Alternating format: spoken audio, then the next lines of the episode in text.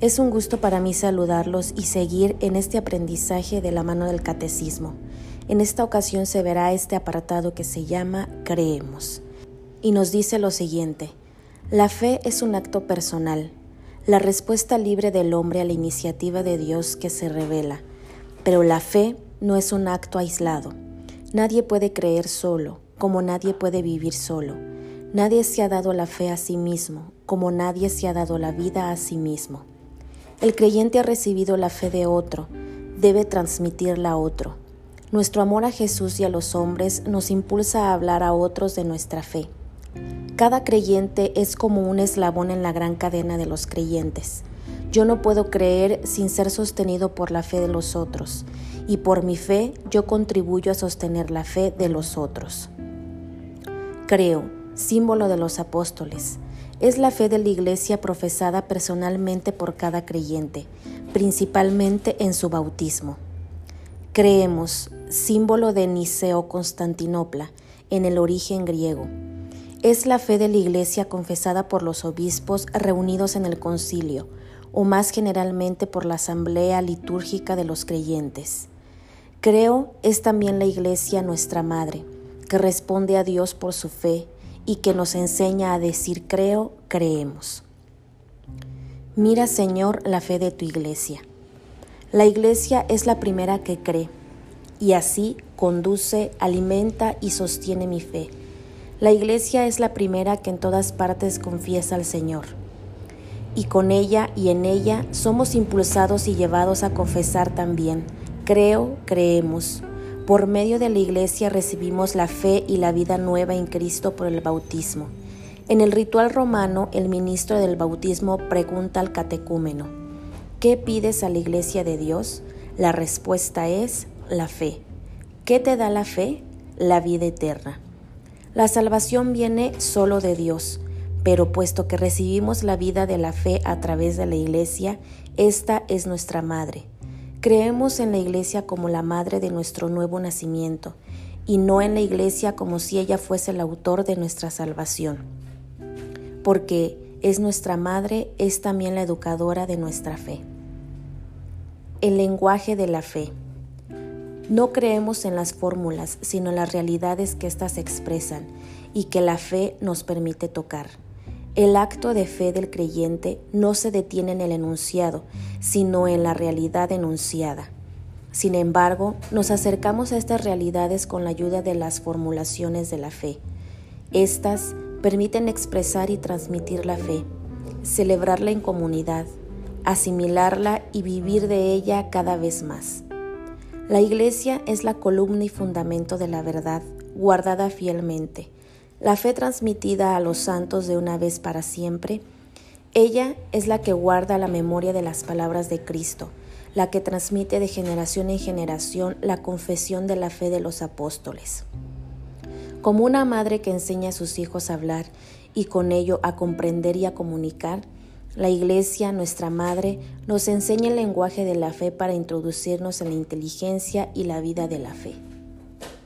Una sola fe desde siglos a través de muchas lenguas, culturas, pueblos y naciones, la Iglesia no cesa de confesar su única fe, recibida de un solo Señor, transmitida por un solo bautismo, enraizada en la convicción de que todos los hombres no tienen más que un solo Dios y Padre.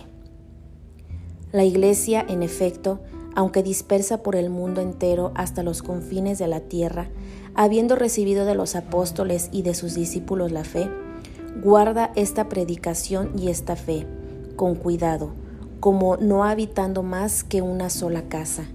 Cree en ella de una manera idéntica, como no teniendo más que una sola alma y un solo corazón. La predica, la enseña y la transmite con una voz unánime, como no poseyendo más que una sola boca. Porque si las lenguas difieren a través del mundo, el contenido de la tradición es único e idéntico y ni las iglesias establecidas en Germanía tienen otra fe u otra tradición, ni las que están entre los iberos, ni los que están entre los celtas, ni las de Oriente de Egipto, de Libia, ni las que están establecidas en el centro del mundo. El mensaje de la iglesia es, pues, verídico y sólido, ya que en ella aparece un solo camino de salvación a través del mundo entero. Esta fe que hemos recibido de la Iglesia la guardamos con cuidado, porque sin cesar, bajo la acción del Espíritu de Dios, como un contenido de gran valor encerrado en un vaso, rejuvenece y hace rejuvenecer el vaso mismo que la contiene. Hasta aquí termina este apartado que nos habló del creemos. En la primera parte nos habla de esto que ya nos viene hablando anteriormente, de que la fe es un acto personal. Y sí es un acto personal, pero como ya nos dice aquí mismo, la fe la hemos recibido por medio de la transmisión de alguien más, ya sea de nuestros padres, ya sea de algún familiar o hasta de algún vecino, nosotros hemos recibido la fe. Y así como nosotros la recibimos, ahora la misión que nosotros tenemos es de transmitirla también. Y como ya decía aquí, cada uno de nosotros los creyentes somos un pequeño eslabón en esta gran cadena que es la iglesia. Y ya nos mencionaban a la iglesia, que es nuestra madre en la fe. Y así como no podemos eh, vivir aislados, no podemos decir que creo en Dios, pero no participo, no asisto a misa, no, no participo en algún grupo o en algunas horas santas o en infinidad de actividades que hay dentro de la iglesia. Nos quiere decir que no podemos decir que creemos en Dios y realmente no estar dentro de la iglesia. Tenemos que ser parte de esta iglesia que ayuda a que también los demás eh, pues vayan teniendo una fe, vayan acrecentándola y también vayan transmitiéndola. Nos habla de este lenguaje de la fe, que dentro de nuestra iglesia, dentro de nuestra fe, existen fórmulas, existen eh, pues muchas, muchas oraciones que nos ayudan precisamente a llevarnos en este camino hacia Dios. Un ejemplo pues es el Santo Rosario, que es algo que nos alimenta, es una oración que realmente nos acerca a María, nuestra Madre, nos acerca a Dios y que como dice, no se quedan en solo palabras eh, escritas, sino que realmente son palabras que nos ayudan a cada uno de nosotros los creyentes a acrecentar nuestra fe. Y nos dice también algo muy hermoso que es que tenemos una sola fe, que esta fe católica que tenemos está esparcida por muchas partes del mundo, pero aunque seamos de diferentes países, aunque hablemos diferentes idiomas, la fe en el amor a Dios, en el amor a Cristo, en el amor a su Madre, es la misma que los que estamos eh, aquí en México, en mi caso, a los que están eh, en Europa o en diferentes países.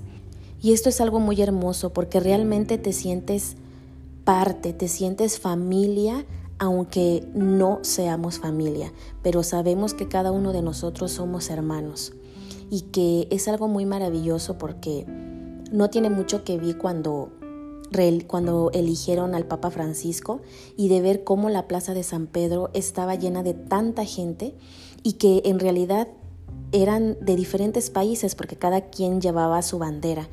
Pero ver que aunque éramos de diferentes países o aunque eran de diferentes idiomas, estaban ahí reunidos. Estaban ahí reunidos celebrando a, a este nuevo Pedro que se nos daba. Entonces, es una fe hermosa, es una fe maravillosa esta, eh, la que tenemos nosotros los católicos.